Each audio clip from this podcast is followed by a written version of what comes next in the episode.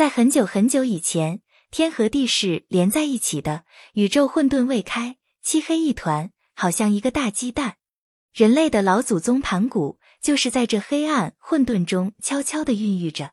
盘古在大鸡蛋中孕育着，成长着，呼呼的睡着觉，一直经过了一万八千年。有一天，盘古忽然醒来，睁开了眼睛，四周黑暗一片，什么也看不见。他感到非常奇怪。黑暗使他闷得发慌，接着又是万分的烦恼。他实在忍不住了，向旁边一抓，竟抓到了一把大斧子。于是他拼尽全力，狠狠地向前劈去。随着山崩地裂般的一声巨响，那个曾孕育了他的混沌的大鸡蛋被他劈开了。这个大鸡蛋中那些轻而轻的东西，缓缓地向上升去，慢慢地变成了天。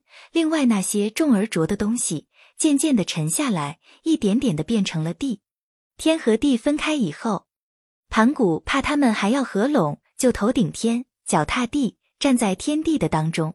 每天天升高一丈，地加厚一丈，而盘古的身子也随之增长。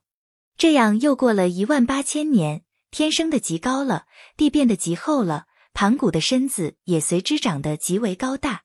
那么盘古到底长了多高呢？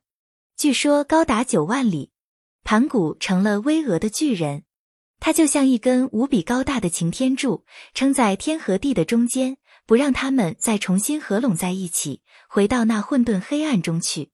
他孤独地站在那里，一年又一年，仿佛遗忘了时间。就这样，又不知过了多少年。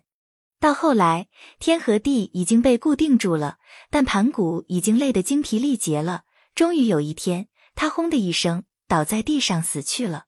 盘古在临死的时候，周身发生了巨大的变化，他口中呼出的一团团的气。变成了浮游的风和云，他发出的最后声音变成了滚过天空的隆隆雷声。他的左眼睛变成了太阳，右眼睛变成了月亮。他的手足和身躯变成了大地的四极和五方的名山。他的血液变成了江河，他的筋脉变成了道路，他的肌肉变成了田地，他的头发和胡须变成了天上的星星，他的皮肤和汗毛变成了花草树木，他的牙齿。骨头、骨髓则变成了蕴藏在大地下的闪光的金属、坚硬的石头、美丽的珍珠和湿润的玉石，就连他身上的汗水也变了，变成了无尽的雨露和甘霖。总之，盘古开天辟地后，在他死的时候，也没有忘记把自己的全部留给他开创出的天和地。他用自己整个的身体来使这新诞生的世界变得更加丰富和美丽。